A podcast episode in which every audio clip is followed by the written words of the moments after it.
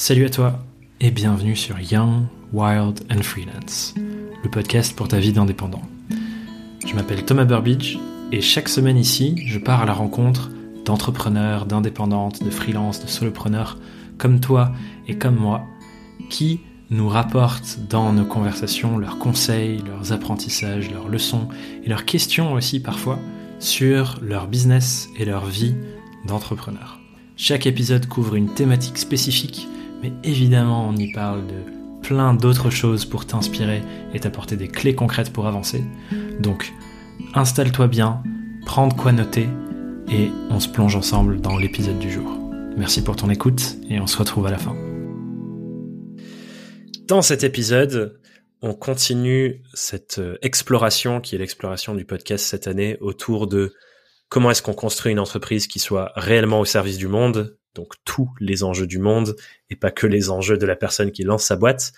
Et je suis ravi d'explorer aujourd'hui ce sujet avec Louis, dont l'entreprise, je crois, traite un des sujets qui est euh, les plus importants dans la transition écologique.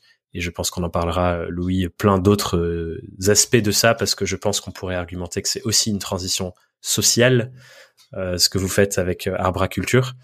Mais je suis ravi de t'accueillir pour parler de tout ça. Du coup, euh, merci d'avoir accepté mon invitation sur le podcast. Mais merci à toi, Thomas. Avec plaisir, avec plaisir. Et euh, pour lancer, il y a une question que, que je pose à tous les invités, euh, qui te permettra d'ailleurs peut-être de parler un peu de arbraculture et ce que vous faites. Et cette question, c'est comment, mais surtout pourquoi est-ce que tu as démarré et d'ailleurs, je suis curieux parce que je crois pas avoir la nuance, mais je me demande si c'était tout seul au début ou si c'était tout de suite une équipe comme c'est le cas aujourd'hui. Mais donc voilà, comment et pourquoi est-ce que tu t'es lancé dans cette aventure entrepreneuriale? Hmm. Ok, ben on met tout, tout de suite les pieds dans, dans le plat, c'est super, allons-y. euh, j'ai commencé seul. En effet, je me suis lancé, euh, je me suis lancé seul avec euh, avec euh, ouais toute toute ma motivation. Il y a de ça maintenant donc c'était en fait en 2016, en juin 2016. Euh, et comment j'en suis arrivé là en fait et à ce choix, il euh, y, a il y a deux choses qui se mélangent en fait. Euh, La première c'est tout simplement la, la, la chance que j'ai eue de, de grandir au contact de la nature. Ça, ça m'a, ça m'a toujours, ça a toujours été une évidence pour moi dès le collège que j'avais envie de travailler en fait euh, en lien avec la nature. Voilà, enfin quand j'étais au collège, je voulais être garde forestier parce qu'en fait je m'imaginais passer ma vie sur euh, à me promener euh, sur un cheval dans la forêt. Je me disais ça va être super. et, puis après, euh, et puis après j'ai regardé et puis garde forestier c'était le SMIC et puis à l'époque il fallait il fallait avoir plus que le SMIC ça n'allait pas. Donc je me suis dit je peux pas être garde forestier parce qu'en fait il faut que je gagne de l'argent ça va pas. En tout cas c'est ce qu'on m'avait dit quoi donc. Oui, je crois que c'est ce qu'on nous a tous et toutes dit d'ailleurs. C'est ça. Euh, donc moi j'ai eu la chance de grandir ouais dans un très grand jardin euh, où je passais je passais ma vie dehors en fait à, à jouer euh, dans les arbres etc hmm. à me créer mes, mes univers un peu à la un peu au, en mode Céline Zano quoi en mode euh, fantastique etc et puis moi je, je, je faisais mon kiff. Je me faisais des, des, des, des armes avec des bâtons c'était génial. On a eu la même enfance je crois. Moi c'était exactement pareil. Il y avait une grande forêt derrière chez mes parents avec des cascades et tout. C'était incroyable. Et du coup avec mes potes on faisait tous nos week-ends à refaire les scènes. Ok, toi, t'avais, toi, t'avais des, cascades, toi, tu t'étais pas dans le nord, tu vois. Dans le nord, ça n'existe pas, les cascades. Tu vois, t'as les, les, ruisseaux, ça existe, mais les cascades. Bon, c'était petit, hein, bébé cascade. Ouais.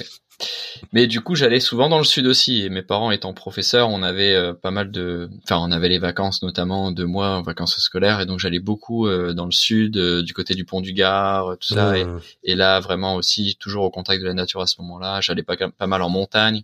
Mmh. Bref, c'est tous ces moments où je, moi, je, je, je me sentais pleinement vivant, et, et donc j'ai voulu, voilà, de, de fait travailler en lien avec la nature. Ça, c'est une première chose.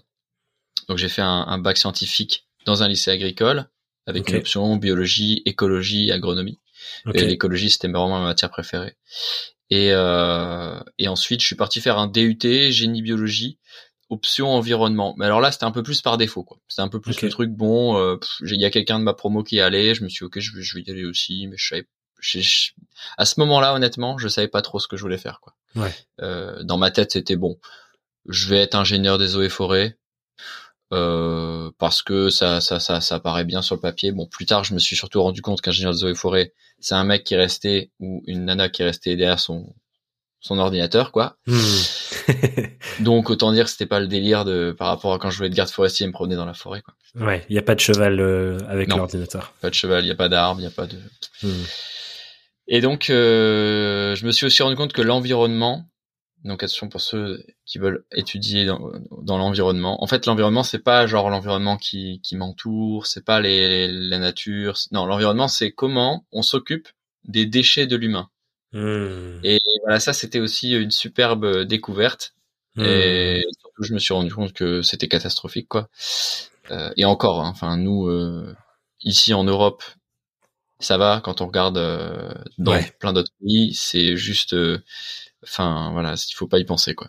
Ouais. Et, et donc, euh, voilà, j'ai fini mon DUT et encore une fois, il y a eu deux choses. Enfin, du coup, je dirais les trois, la, recette qui a fait que je suis devenu entrepreneur. Hein, ces trois choses. Ouais.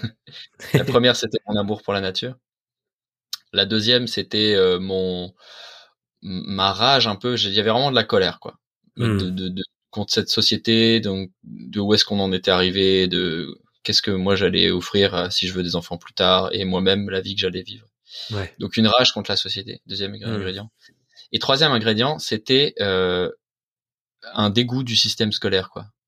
En mmh. fait, euh, ce côté euh, descendant, moi j'ai, voilà, j'ai toujours été, enfin j'ai pas, j'ai pas été fait pour le moule un peu scolaire et euh, peut-être je, je trouve que plein de gens sûrement ne le sont pas. Et, euh, et moi j'ai vraiment été dégoûté de ce rapport descendant des professeurs ce truc un peu de je, m'étais dit qu'en en faisant le DUT ça changerait. Mais non en fait c'était pareil qu'au lycée c'était la même chose. Et en fait euh, je, je, je me sentais complètement dévalorisé euh, enfin voilà. Et mmh. donc il y a eu comme quelque chose de ouais je vais vous prouver. Je vais vous prouver que je, mmh. je vais vous prouver que vos trucs là c'est tout tout ça pour finir technicien et avoir un, être salarié, technicien dans un truc euh, à la con, j'en veux pas. En fait, euh... mais à ce moment-là, au moment où j'ai donc j'avais ces trois étapes réunies, je je savais pas que je voulais être entrepreneur. Ouais. C'est ce qui a c'est ce qui a créé en fait que je suis devenu entrepreneur. je savais pas que c'est ça. L'impulsion du départ, quoi. Parce que moi, j'ai jamais appris à entreprendre ou quoi que ce soit. J'ai jamais fait d'école de business, quoi que ce soit, jamais. Et donc en fait, ce qui a été le pont entre euh, ces trois ingrédients-là et après le fait que je sois devenu entrepreneur, ben c'est un service civique en fait. Hmm. En fait, j'ai fait un service civique euh, dans l'association, voilà, l'association Unicité à Lille, et et c'est ça a été ça le pont qui m'a fait que. Tu peux nous rappeler le, ce que ce qu'a fait l'association? Parce que Unicité, ça me dit quelque chose. Je j'ai su à un moment donné, mais je me souviens plus spécifiquement. Hmm. Peut-être ça te permet de dire qu'est-ce qui qu'est-ce que t'as trouvé là-dedans qui te dit euh, ok, il faut que je fasse ma boîte quoi. Ouais. Euh, Unicité, donc en fait c'est euh, la plus grosse association de services civiques de France et il faut dire qu'en fait les fondatrices d'Unicité ont amené le statut, ont milité pour le statut de service civique en France. c'est aussi grâce à elles que le statut de service civique est apparu en France. Et euh, c'est une association donc, qui a plus de qui a plus de 20 ans et qui est divisée, enfin voilà, qui est partout en France. Et donc dans le Nord, il y a, y a, y a une antenne à, à Lille. Et ils proposaient à l'époque un programme très particulier qui s'appelait Rêve et Réalise. Hmm. Et le, le, principe est, euh, tu postules avec euh, un projet qui soit euh, solidaire, c'est-à-dire qui apporte quelque chose à la société, et ensuite tu es dans une promo avec d'autres personnes comme ça qui ont un projet comme ça, et pendant huit mois, en fait, tu es accompagné pour le, le, réaliser ce projet. Ok. Et en fait, au moment où moi j'ai appris l'existence de ce truc-là, enfin parce que a de fil en aiguille, je suis arrivé à une réunion puis ils en ont parlé, Ouais. Et je me suis dit, ok, enfin, en fait, il y a eu un appel vraiment de ça. Hmm. Ça, c'est c'est ça, c'est ça, c'est c'est ça ou rien. Enfin, je veux faire ça vraiment. Prenez-moi. Je sais pas ce que je veux faire, mais prenez-moi. et euh, et c'est là où du coup, je me suis mis à re-réfléchir et hmm. quelque part, la naissance de tout entrepreneur ou de toute entrepreneuse, c'est euh, en fait, c'est la naissance de d'un projet, quoi. Tu vois, si, si, je pouvais faire quelque chose, si, si tout était possible, c'est un peu ça qu'on m'a offert, un espace où on m'a dit, ben voilà, tout est possible. Qu'est-ce que tu veux faire? Et c'est là que je suis reparti du coup euh, euh voir à l'intérieur euh, et, et, et, qui a, ce projet-là a émergé. Et donc le projet qui a émergé s'appelait Jardin et Potager. Jardin et Potager, les potager. Hmm. Euh, incroyable. Et euh, il y en a beaucoup de personnes qui continuent de rigoler encore aujourd'hui, hein, depuis déjà six ans. Euh, et donc, euh, et donc en fait l'idée c'était donc comme le super jeu de mots l'explique de, de, faire de la permaculture avec des, enfin en tout cas de, de travailler les espaces extérieurs avec euh, des, des, personnes âgées. Hmm. Et donc faire de la permaculture dans une résidence de personnes âgées. Trop bien. Et, et, juste avant, j'ai envie de te questionner du coup sur cette phase-là du, du, début, mais j'ai aussi envie d'attraper un truc que tu as dit, que j'ai aussi vécu, j'ai l'impression, ce côté revanchard, euh, notamment par rapport à l'école. Euh, moi, je me suis lancé euh, à mon compte en dernière année d'études, mmh. et, et j'ai fait toutes mes études en alternance, et je me souviens très très clairement de toute la, la, la dernière phase de mes études où du coup on commence à préparer les gens aux entretiens. Euh, moi, pour le coup, j'ai fait une école de, commerce, j'étais à Dauphine dans le master marketing. Et du coup, toute la fin, c'était nous préparer aux entretiens. Euh, du coup, on avait des sessions d'entraînement pour les entretiens dans les grosses boîtes et tout. Et moi, je me souviens, comme j'étais déjà à mon compte, j'étais au fond de la classe et je demandais, en fait, euh, vous avez quoi pour moi? Parce que moi, je veux pas aller dans les grosses boîtes. J'ai pas envie de préparer des entretiens. Moi, je sais que j'ai envie d'être à mon compte et que je vais lancer ma boîte à la fin. Et on me disait, c'est pas une bonne idée, tu devrais faire ci, tu devrais faire ça, attends quelques années, lance-toi après. Et j'ai l'impression que tout le monde était contre moi, genre tous les profs, euh, la directrice de l'agence où je bossais. Et du coup, ça a créé un peu cette sorte de colère aussi de, bah, je vais vous prouver que vous êtes des ploucs et que je sais ce qui est bon pour moi. Et j'ai l'impression que ça, c'est un fil rouge que je vois chez plein d'autres personnes qui se lancent où il y a un côté un peu, euh, faut que je prenne une revanche sur quelque chose et que ça crée plein d'énergie pour aller euh, bah, mettre cette énergie au service d'un projet parce que c'est pas forcément évident de le lancer au début. Je suis curieux de si tu as observé ça aussi chez d'autres euh, personnes de ton entourage peut-être qui entreprennent. Bah, déjà moi ce que je remarque et ce que j'observe, c'est que bien souvent les gens qui entreprennent ne sont pas faits pour un certain moule. Hmm. C'est-à-dire qu'il y a, y, a, y a comme euh, un moule de la société, de différents euh, métiers qui existent déjà, euh, hmm. qu'on connaît entre guillemets plus ou moins bien, hein, mais des métiers qui parfois manquent de sens ou ont du sens partiellement. Enfin, aujourd'hui, hmm. Je sais que j'entends aussi beaucoup parler de la difficulté de recruter parce qu'en fait, aujourd'hui, les gens, ils ont envie. En fait, j'ai l'impression qu'il y a un éveil un peu des consciences de manière générale, et cet éveil des consciences nous amène à avoir envie de mettre de la conscience aussi dans notre métier, dans ce qu'on enfin ce, ce, pourquoi on passe énormément de temps euh, chaque jour pour euh, pour œuvrer. Et, et je pense qu'il y a déjà ce premier truc là de en fait tous les gens qui qui enfin une bonne partie des gens qui veulent entreprendre c'est aussi parce que juste ils ils arrivent pas ils ils veulent il n'y a pas un moule dans lequel il n'y a pas une proposition il n'y a pas quelque chose aujourd'hui qui est amené dans la société qui répond réellement à leurs besoins à leur envie de contribuer de s'épanouir. Mmh. et donc euh, même si j'ai remarqué aussi qu'il y avait beaucoup de gens qui n'étaient pas forcément faits pour être entrepreneurs. Et je trouve qu'aujourd'hui on est dans cet entre deux de ce que j'observe, qu'il y a beaucoup de gens qui veulent entreprendre parce qu'en fait ils n'arrivent pas à trouver quelque chose qui leur corresponde, hmm. mais en même temps c'est pas facile d'entreprendre non plus. Euh, ça demande d'avoir d'autres compétences, d'avoir une certaine nature aussi un peu entrepreneuriale, machin. Et, euh, et du coup c'est c'est c'est un peu un entre deux, je trouve. Il y a beaucoup de cet entre deux. Et, hmm. et j'observe aussi euh, en effet ce côté euh, ouais, j'ai observé à plusieurs reprises des gens qui avaient créé des boîtes ou des projets qui tournent très bien, qui à la base, euh, pareil, à l'école, euh, à l'école, c'était pas les, les, bons élèves, quoi. Ouais. Euh, parce que finalement, les bons élèves, je dirais que c'est ceux qui s'incluent bien dans une entreprise euh, existante et qui vont bien savoir faire les, les exercices, répondre aux ordres, et puis, enfin, tu vois, je, mmh, là, je, je, je, ne veux pas généraliser, surtout pas, mais voilà, peut-être que, en effet, aujourd'hui, l'école, permet de bien correspondre euh, entre guillemets aux attentes des, des services publics et des entreprises euh, privées, mais pas en effet de, de, trouver sa voie quoi.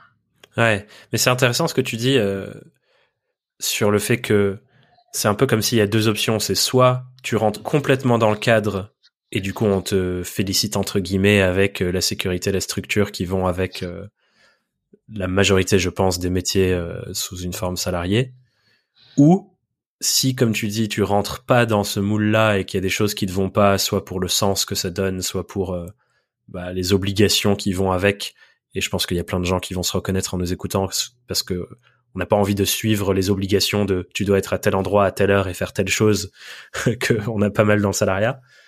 Et en même temps, si la seule autre voie c'est d'aller effectivement dans la démarche entrepreneuriale qui, comme tu le dis, vachement dure, demande vachement d'énergie. Euh, bah, c'est vrai que je trouve ça manque un peu d'un entre-deux ou d'un spectre. Et moi, je dis souvent que j'ai l'impression que le mouvement des indépendants réinvente un peu, euh, enfin, en tout cas, contribue à réinventer le monde du travail.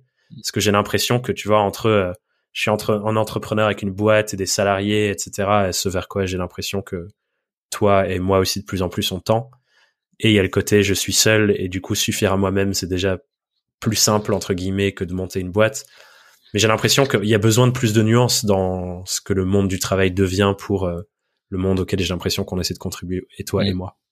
Mais c'est marrant parce que du coup, euh, quelque part, cette nuance, peut-être que j'essaie un peu de l'amener dans avec Arbraculture, hmm. euh, donc euh, avec mon équipe. Est-ce que tu vois, chez Arbraculture, on est une équipe d'indépendants.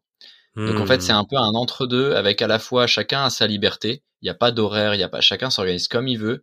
Euh, Chacun va aussi gérer ses clients, mais on va pouvoir s'entraider entre nous sur nos clients les uns les autres.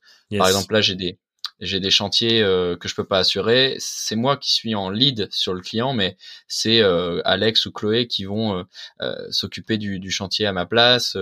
et puis il y a aussi cet esprit de faire grandir le projet ensemble. Donc on est vraiment mmh. ensemble à raconter la même histoire et à essayer d'élever euh, d'élever le projet. Euh, et en même temps, voilà, on reste euh, aussi indépendant et et donc c'est peut-être un peu un entre deux entre mmh. l'entrepreneuriat et le et l'équipe et et aussi du coup une répartition enfin du côté commerce également on a plus ou moins d'affinités pour le commerce mais globalement plus la boîte se développe plus il y a du du coup le commerce se fait aussi naturellement. Voilà, à voir ce mm. que ça va ce que ça va donner. Je connais une autre entreprise qui fonctionne comme ça et qui fonctionne très bien. Euh, voilà, je pense que ça reste assez euh, nouveau et j'espère que de plus en plus euh, à l'avenir il y aura en effet ces possibilités là pour euh, pour en effet celles et ceux qui sont ni dans la case entrepreneuriale ni dans la case euh, salarié classique, etc. Je, je pense que ça va émerger de plus en plus. Ouais, c'est c'est un modèle, euh, c'est le modèle des collectifs qui émerge pas mal effectivement euh, chez les freelances et les indépendants, qui prend plein de formes. Après, euh, il y a des personnes qui ont une SAS et qui du coup délèguent à d'autres personnes et du coup ça forme une sorte de collectif. Il y en a qui deviennent des scopes, qui au final est un modèle qui existait aussi avant, où peut-être par exemple des agriculteurs se rassemblaient pour faire un projet plus grand, mais chacun restait dans leur projet aussi. Mais euh, j'ai très envie de creuser parce que en ce moment mes, mes trucs c'est euh, gestion d'équipe et tout et ça me parle à fond. Mais j'ai pas envie de louper ce que tu disais tout à l'heure sur euh, le tout début quand tu parlais de jardin et potager. Et, et je me demande qu'est-ce qui fait que tu te dis c'est la permaculture le sujet sur lequel j'ai envie de me lancer? Parce que j'ai bien compris qu'il y avait l'enjeu de la nature, euh, l'enjeu de ne pas rentrer dans les cases qu'on t'avait vendues des différents métiers que tu pouvais faire et ce côté un peu revanchard. Et c'est quoi le pont entre la nature et la permaculture? J'imagine qu'il y a un, moment de découverte et de révélation de putain, ce truc-là est, important pour moi et pour le futur. Je veux bien que tu nous mm. parles de ça euh, pour faire ce pont. Alors, carrément, comment moi j'ai fait le pont comme je disais, c'est l'écologie qui me passionnait le plus hein, dans hmm. mes études. C'est la matière que je préférais. Et après, juste après, il y avait la biologie. Hein, donc, euh, biologie, science de la vie, écologie, science des, des écosystèmes, donc de l'interaction que crée la vie, en fait. L'interaction des différents êtres vivants entre eux et comment tout ça, ça forme un système qui est euh, autonome, qui est autosuffisant, qui est résilient. Et ça, la, la Terre entière n'est que un ensemble d'écosystèmes euh, mm. nous humains, on est aussi, on crée des écosystèmes entre nous, dans des mm-hmm. interactions. On est dépendant, on est interdépendant. Euh, L'humain ne peut pas survivre seul. Euh, donc en fait, tout est écosystème. Mm.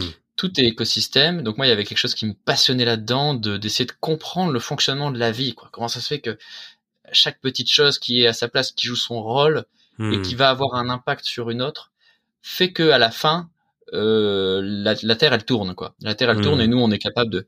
Bon, on a aussi été capable de faire du coup euh, d'énormes conneries et on continue euh, malheureusement. Euh, mais en tout cas c'est c'est pour ça que moi ça me passionnait et ça me passionne toujours.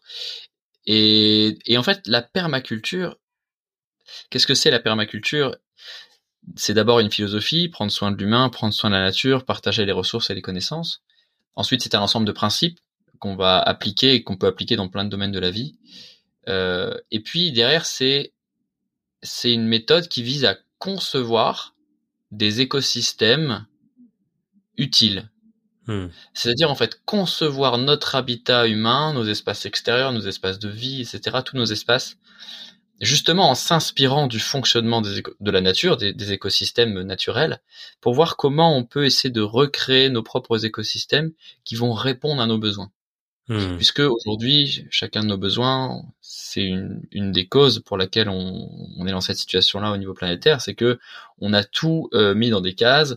Hein, on va faire nos courses au supermarché, euh, on va euh, voir des amis, on va dans, on va dans un bar, on va dans un truc. On, on, a plus vraiment d'espace de vie ou d'espace de, de, production qui soit autosuffisant. On, on hmm. fonctionne plus en écosystème. On a cassé, on a divisé les écosystèmes pour passer à un système plutôt euh, on va dire, euh, un peu binaire, un peu... Ouais, siloté en tout cas. Siloté, c'est ça. Euh, et du coup, moi, j'ai tout de suite fait le lien entre, tiens, la permaculture, en fait, ça reprend un truc que j'adore, qui est les, écosystèmes, l'écologie, hein, finalement, parce que j'aime pas du tout l'écologie. Il y a un gros sens politique, mais au final, moi, je suis vraiment sur le sens scientifique. Ouais. Et comment, en fait, régler les entre guillemets apporter une solution par rapport à toutes les problématiques qu'on a actuelles en s'inspirant de ça. Donc hmm. comment en fait ce qui m'inspire le plus dans la vie, ce qui me passionne le plus est, est en fait une solution est une solution pour d'un autre côté ce qui me ce qui me pèse et et, et voilà moi j'ai un côté assez perfectionniste et du coup j'aime bien trouver je suis un côté un peu visionnaire un peu intellectuel j'aime bien trouver c'est quoi la solution qui est la bonne solution? J'aime hmm. pas les solutions qui sont à moitié, quoi. J'aime pas le truc à moitié. J'aime pas les gens qui proposent des solutions qui sont pas complètes. Hmm. Alors du coup, parfois c'est c'est pas facile hein, de proposer une solution qui est complète. Oui. Et parfois ça peut aussi être beaucoup. Euh... Mais peu importe, moi c'est vraiment ce qui ce qui ce qui m'a intéressé à cette époque-là. Donc hmm. j'ai découvert la permaculture à ma première année euh, où j'étais au DUT grâce à un ami qui est parti en Thaïlande pendant quatre mois et qui est revenu et qui m'a partagé ça. Hmm. C'est là où ça a été la porte d'entrée. Et c'est revenu finalement c'est revenu trois ans plus tard au moment où je me suis où j'ai dû me poser la question avec le service civique qu'est-ce que je veux vraiment faire? Et c'est là que c'est revenu que ça a réémergé je me suis dit tiens la permaculture c'est peut-être le moment d'expérimenter ça ou de mettre ça vraiment en, place et alors pourquoi les personnes âgées? Parce que c'était une ouais j'étais sensible enfin j'avais ma grande tante qui était dans un EHPAD et je me disais putain mais c'est horrible quoi. Ils, hmm. mangent n'importe quoi à la cantine le midi. Ils les font jouer euh, à la belote toute la journée alors qu'ils ont des grands espaces verts autour. Ça pourrait être un vrai lien un, vrai espace un vrai tiers lieu en fait pour recréer du lien avec eux le monde la nature etc et bref c'est de là d'où est venue l'idée. Je me suis dit ok je vais je vais me lancer là dedans quoi. ouais et ça me fait, ça fait grave sens dans ce que tu dis sur les écosystèmes parce que c'est l'écosystème social et l'écosystème naturel, et c'est un des points sur un des derniers épisodes de podcast que je faisais où on se posait aussi la question de comment créer des boîtes au service du monde. Un des, une des pensées qui a émergé de la conversation, c'est de dire que les entreprises dont le monde a vraiment besoin, c'est des entreprises qui prennent soin de leurs écosystèmes, notamment l'écosystème naturel, donc euh, la terre dans laquelle on s'inscrit, et l'écosystème social, qu'on soit en local par exemple, bah, comment on prend soin de l'écosystème social autour de nous. Et j'ai l'impression que c'était spécifiquement le sujet là, c'est lier la permaculture, donc l'écosystème naturel, avec l'écosystème social, qui est malheureusement siloté entre les jeunes, les vieux. Euh, on met les personnes mm. euh, en iPad euh, pour pour plus qu'on s'en occupe. Et j'ai l'impression que c'était un peu ce mariage, donc ça fait grave sens avec ce que tu disais sur les écosystèmes, je trouve. Mm. Ben, moi, c'est, c'est, aujourd'hui, c'est ce qui fait une évidence pour moi, et c'est ce qui, c'est ce qui, selon moi, également est la meilleure manière de réellement faire une transition. C'est de, en effet, ne pas siloter non plus la nature et l'humain, et d'être vraiment dans comment on peut travailler sur un écosystème. C'est pour ça que je parle d'écosystème utile. Euh, mm. Je parlerai aussi après de paysage utile. C'est-à-dire comment on répond à nos besoins, nous humains, dans nos espaces extérieurs, dans la nature en fait. Comment la nature répond à nos besoins? Comment on mmh. ramène de la convivialité dans nos lieux de vie, dans nos lieux de travail? C'est comment on ramène aussi de, de l'ergonomie euh, Comment on ramène du, de la santé, du bien-être, euh, de, de, de l'intergénérationnel, de la relation euh, Et en fait, c'est pour moi c'est ça qui fait que les gens ont envie de s'engager et peuvent s'engager avec nous euh, contrairement à euh, beaucoup de projets qui sont seulement entre guillemets d'un point de vue nature, mmh. seulement biodiversité. On va faire un chantier participatif machin, mais pour euh, aménager un espace de biodiversité. Ça, finalement, au final, ça va vraiment être pour la nature qu'on le fait. C'est limite, on va même pas pouvoir s'y promener. Il y a, y a pas d'interaction avec l'humain. Et, et c'est essentiel. On a besoin aussi. On vu tout. Enfin, on a besoin de planter énormément d'arbres. Donc, euh, c'est des projets qui sont géniaux. Euh, mais en tout cas, moi, avec Arbraculture, dans la dans la, réponse que j'avais envie d'apporter, c'était vraiment de la réponse qui va réunir le plus de gens. Et donc, c'était ça, comment on réunit les gens. Et dans les projets qu'on fait, on le voit. Il y a des gens qui viennent euh, parce qu'en fait, par exemple, ils vont même dans une entreprise, vont faire leur post club. Et donc en fait, ils vont venir faire leur post club, mais dans un espace qui est qui va être d'un coup magnifique. Hmm. Et du coup, ils vont être sensibilisés parce qu'en fait, ils vont voir, euh, ils vont voir une pomme qui va pousser sur l'arbre, ils vont voir un truc, ils vont voir les, les, les gens qui font, qui, qui s'investissent dans, dans l'espace, et ils vont du coup avoir envie progressivement de s'investir aussi. Ouais, et je trouve que c'est, euh, je vais le noter parce que c'est une démarche qui est purement entrepreneurial, je pense, et qu'on doit toutes et tous garder en tête, c'est que créer une boîte, c'est effectivement chercher à répondre à des besoins, identifier des problématiques et répondre à des besoins. Et là, je trouve que ce que tu illustres, c'est de dire que c'est important, même sur des sujets qui vont dans le sens de euh, préservation de la nature, euh, tout ce dont on a besoin pour la transition et la lutte contre le changement climatique, il faut aussi prendre en conscience que bah, les êtres humains vont vivre avec ça et que embarquer les gens dans cette transition, transition pardon, c'est se poser la question des besoins qu'on cherche à répondre. Et aujourd'hui, on a des stratégies qui sont peut-être écocidaires, on pouvait, on va utiliser ce mot-là mmh. pour remplir ces besoins, mais qu'il y a d'autres stratégies pour remplir ces mêmes besoins qui en fait prennent soin de l'écosystème. La permaculture est une approche pour quoi.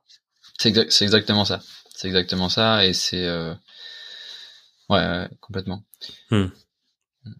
Et ce que tu disais, enfin, sauf si tu as envie de rebondir, mais. Euh, non, non, vas-y, vas-y.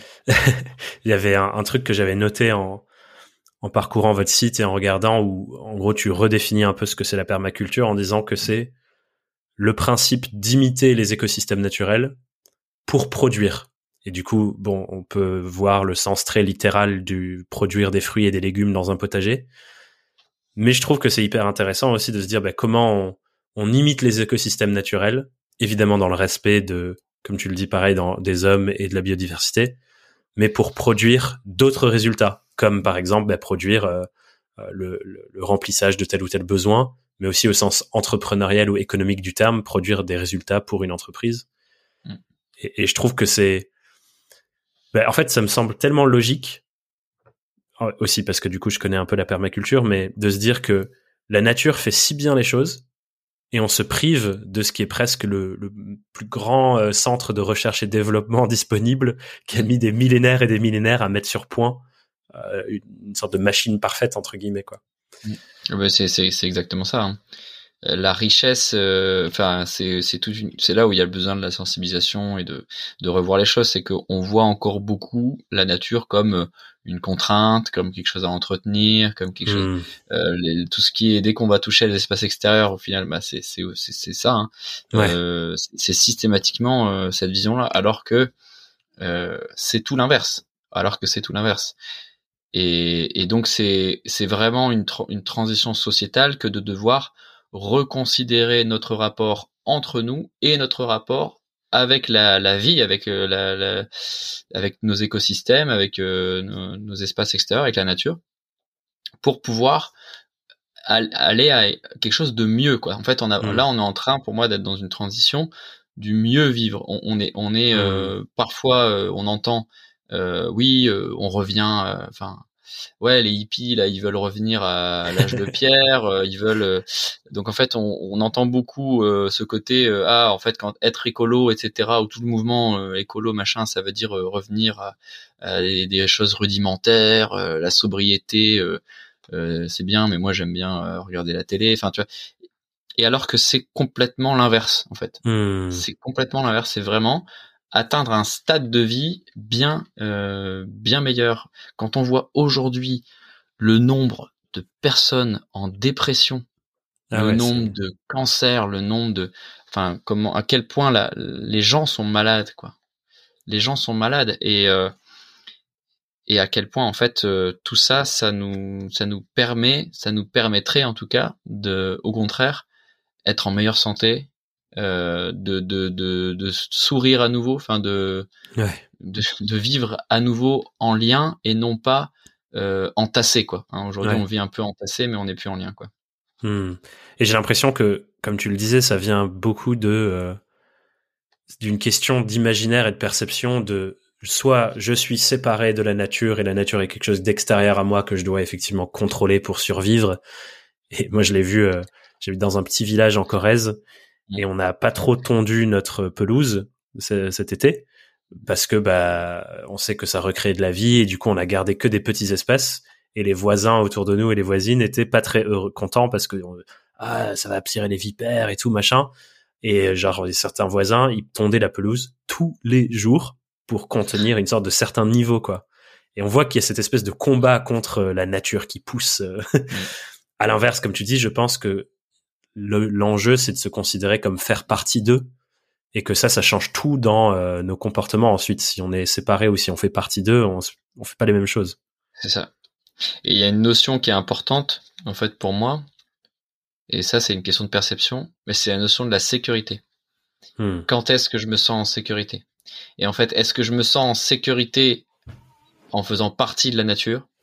Ou est-ce que je me ou est-ce que je me sens en sécurité quand je ne fais pas partie de la nature hmm. Et je pense que le problème de la société aujourd'hui, c'est que à travers euh, l'éducation et à travers l'environnement dans lequel on, on grandit, la plupart des gens se sentent en sécurité quand ils ne sont pas, quand ils ne se sentent pas hmm. dans la nature. Hmm. Euh, tout simplement parce qu'aujourd'hui, quand on est, quand on grandit, euh, on voit la nature nulle part. En fait, quand on quand on regarde, moi je regarde par la fenêtre, je vais en campagne, je ne vois la nature nulle part. Aujourd'hui, la tout ce qu'on tout ce qu'on connaît aujourd'hui ici, tout a été conçu par l'humain. Tout est conçu. C'est-à-dire qu'on ne voit la nature nulle part. C'est-à-dire qu'il y a des endroits où il y a des petites zones un peu sauvages, d'accord Mais tout ça, ça a été terraformé. Tout ça, ça a été aménagé. Chaque champ, mmh. chaque bois, chaque ville, chaque village, tout ça, ce n'est rien de ce qui reste de la nature.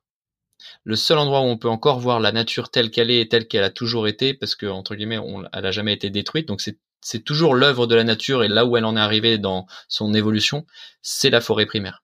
Hmm. C'est uniquement en forêt primaire qu'on peut voir ça. Et donc déjà, tu vois à quel point le problème est là. Enfin, si tu nais dans un monde artificiel, c'est un peu Matrix, hein, mais aujourd'hui nous on est dans un monde artificiel.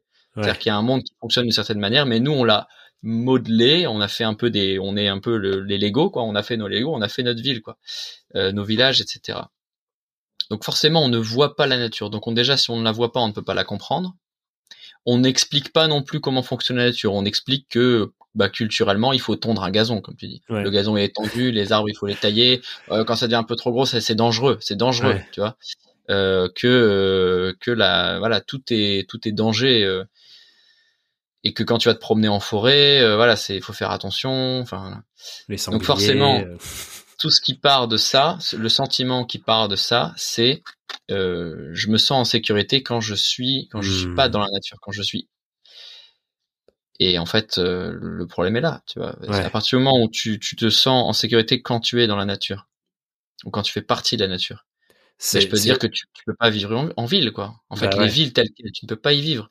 Et ah. donc, tu es obligé de forcer entre guillemets le réaménagement, la transition des villes pour y amener la nature, pour ramener la mmh. nature en vie et donc te sentir en sécurité. Ah, et ben moi c'est moi c'est le cas, tu vois. Enfin moi je me sens pas en sécurité en ville, tu vois. Euh, Moi je, je, suis en et, et ce qui est ce qui est euh, je pense euh, intéressant d'observer, c'est que la plupart des gens qui sont malades, qui sont déprimés, etc. C'est aussi pour cette raison, c'est que inconsciemment ils, ont ils ont besoin euh, profondément en fait d'être au contact de la nature et ils le sont pas. Ouais, il y a une déconnexion profonde entre euh, ce besoin d'être en lien et d'être dans la nature et euh, le fait que leur mode de vie il est pas du tout adapté à ça et ils sont effectivement dans du béton tout le temps et je pense qu'il y a des gens ils passent leur vie entière effectivement à vivre dans des endroits urbains et dans la ville quoi. Et eh oui, et ils ne comprennent pas, ils ne connaissent pas ce que c'est vraiment la nature. Ouais, c'est fou. Et ils ne connaissent pas ce que c'est le, le, quelque part le, monde qui nous a accueillis, le monde qui a accueilli l'humain. Ouais. Euh, c'est parce que c'est ça. Sinon, on a pu euh, vivre. Si on peut vivre aujourd'hui sur Terre, et si on a pu, euh, si on est l'espèce qui a pu arriver sur Terre, c'est c'est grâce à ça en fait. C'est grâce à tout ce qui est, qui est déjà là et ce qui continue d'être là. Et le jour où il y en aura plus, c'est pareil. Nous aussi, on disparaît. Euh, mais pour autant, il n'y a pas forcément le rapprochement qui est fait. Euh, quand tu es en ville, tu peux respirer. Enfin, ouais, parfois Ouais. ça pue un peu les échappements, mais tu peux respirer. Il n'y a pas de souci. euh, euh, grâce aux océans, euh, grâce aux forêts, tu vois, c'est. Mais Ouais. ouais, moi c'est ça qui me qui peut me sidérer. Et, et quand on quand on, bah, je parle, je citais Matrix avant, mais c'est exactement ça. On est exact, on sait vraiment, on est là-dedans. C'est ouf. Moi, je le vois parce que parce que j'ai conscience en fait de ça, tu vois. Et mais parfois c'est dur.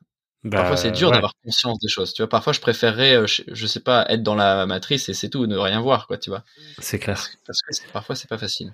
Bah, la prise de conscience, elle est violente et je pense que, je sais pas dans ton entourage, mais dans le mien, et je sais que les personnes qui écoutent ce podcast sont aussi particulièrement touchées par ça, euh, l'éco-anxiété, le fait de, d'avoir une confiance variable dans ce que va donner le futur. Euh, J'ai regardé une interview récemment de, sur les imaginaires, justement, de Alain Damasio sur Blast qui m'a fait beaucoup de bien.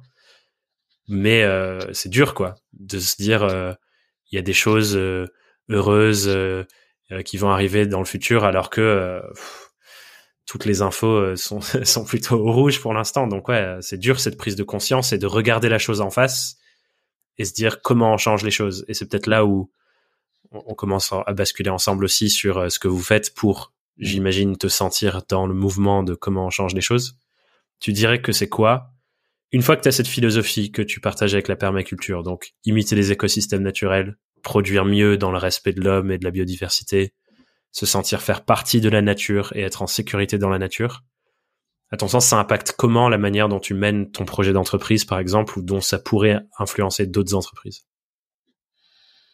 Hum, par- Est-ce que tu veux que je parle de ce qu'on fait avec Tu peux, tu peux l'illustrer, par exemple, par ce que Ouais. vous faites. Euh, Ouais. En gros, ce que j'essaie de comprendre, c'est, pour moi, par exemple, je suis entrepreneur, Ouais. je suis aussi convaincu de ça que toi.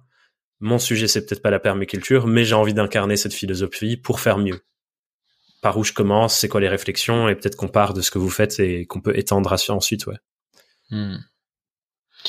Euh, c'est sûr qu'il existe aujourd'hui euh, plein de manières de, de, de s'engager euh, en fait dans, dans, dans, dans une transition, enfin dans cette transition. Et c'est aussi pour ça que parfois c'est pas facile de, de, de savoir quoi faire, de Ouais. savoir dans quoi j'ai envie de m'investir. Hmm. Parce que chaque investissement, euh, bah, c'est du temps, c'est de l'énergie, et donc euh, quelque part, euh, c'est bon de réfléchir aussi avant de s'investir euh, où euh, s'investir. Mm. Et moi, j'ai aussi rencontré des gens qui euh, avaient envie de s'investir et, et en fait sont investis dans plein, plein, plein, plein de trucs, et au final s'épuisent et à un moment donné, euh, ce ne se respectent plus entre guillemets, ne respectent plus leur écologie intérieure ou tu vois ce que je veux dire. Ouais. Et donc euh, là-dedans, il y a une question d'équilibre aussi à trouver.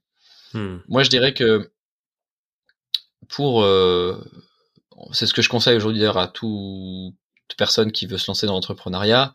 Pour moi, c'est partir de d'une passion, partir de quelque chose qui, qui fait vibrer, qui donne Mhm. vraiment envie d'agir, et choisir aussi une problématique qui touche, qui me touche peut-être plus qu'une autre.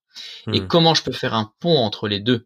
Ouais. entre euh, en fait cette problématique et, et ma passion et après amener du coup un, un troisième élément qui va être bien euh, l'idée un peu euh, en, entrepreneuriale ou l'idée Ouais. la, la solution mais donc trouver une solution qui qui, qui peut-être euh, rejoint ces, ces deux choses là euh, voilà dans mon cas tu vois c'était comme je t'expliquais les écosystèmes la nature et puis euh, l'envie de, de, de faire changer cette société de, de, de faire changer tout ça Ouais. Euh, et donc nous la solution qu'on apporte qui peut être appropriée pour plein de gens et comme je t'ai expliqué moi j'ai envie que ce soit une solution qui touche justement le plus de personnes euh, c'est la transition paysagère Hmm. donc en fait c'est comment on transforme nos paysages en paysages qui soient utiles et naturels Ouais. comment on, on transforme que ce soit en ville ou en campagne sur des tout petits espaces ou des grands espaces comment on va ramener de l'utilité là-dedans Hmm. pour nous, pour du coup s'y reconnecter, et comment on va amener de la nature pour parce que c'est aujourd'hui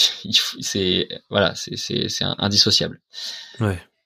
Et, et donc aujourd'hui nous on, on, on- propose aux gens de s'engager avec nous là-dedans. Hmm. Euh, on a créé donc aussi une communauté pour que les gens puissent participer avec nous à nos projets.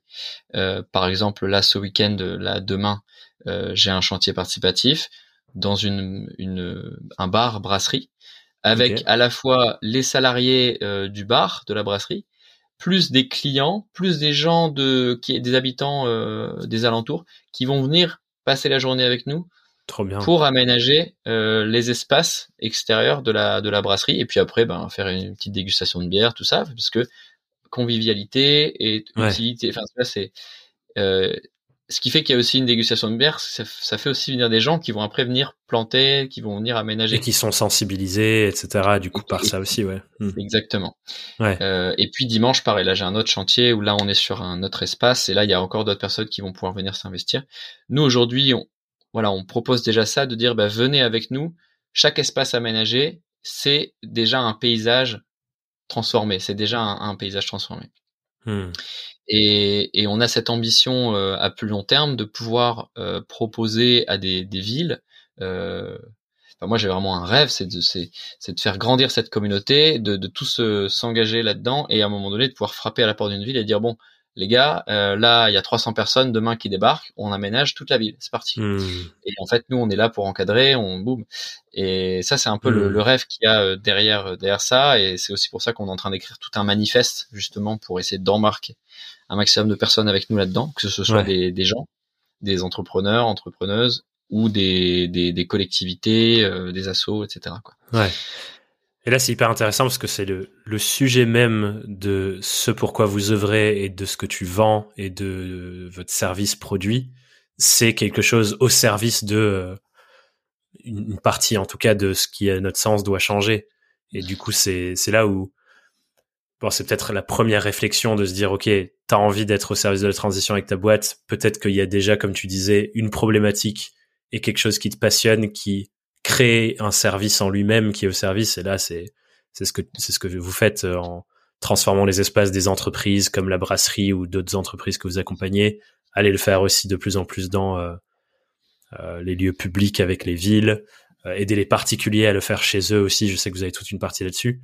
Et effectivement, tout ça, ça fait que bah, la somme de tous ces individus touchés, qui touchent aussi d'autres individus par derrière, ça crée une sorte de masse critique qui embarque les gens dans une nouvelle, une nouvelle approche. Du coup, ouais, ça c'est un premier point, c'est de se dire bon ben voilà, euh, quelle problématique et quelle solution j'apporte qui, en elle-même, est au service d'eux. C'est ça. C'est là, c'est moi, c'est celle que j'ai choisie personnellement. C'est celle qui me parlait le plus, qui me qui me paraissait aussi euh, la plus pertinente par rapport au contexte actuel. Ouais. Euh, mais bien sûr, euh, il y en a plein d'autres. Il y en a plein d'autres. Et donc, voilà, comment je vais trouver, avec euh, en toute mesure, euh, tu vois, il y a quelque chose un peu de, moi j'ai un peu quelque chose de, un peu de grand. Enfin, j'aime bien voir grand, j'aime bien être ambitieux, etc. Ouais. Et voilà, ça c'est. Mais ça aussi, c'est moi. C'est c'est aussi ça.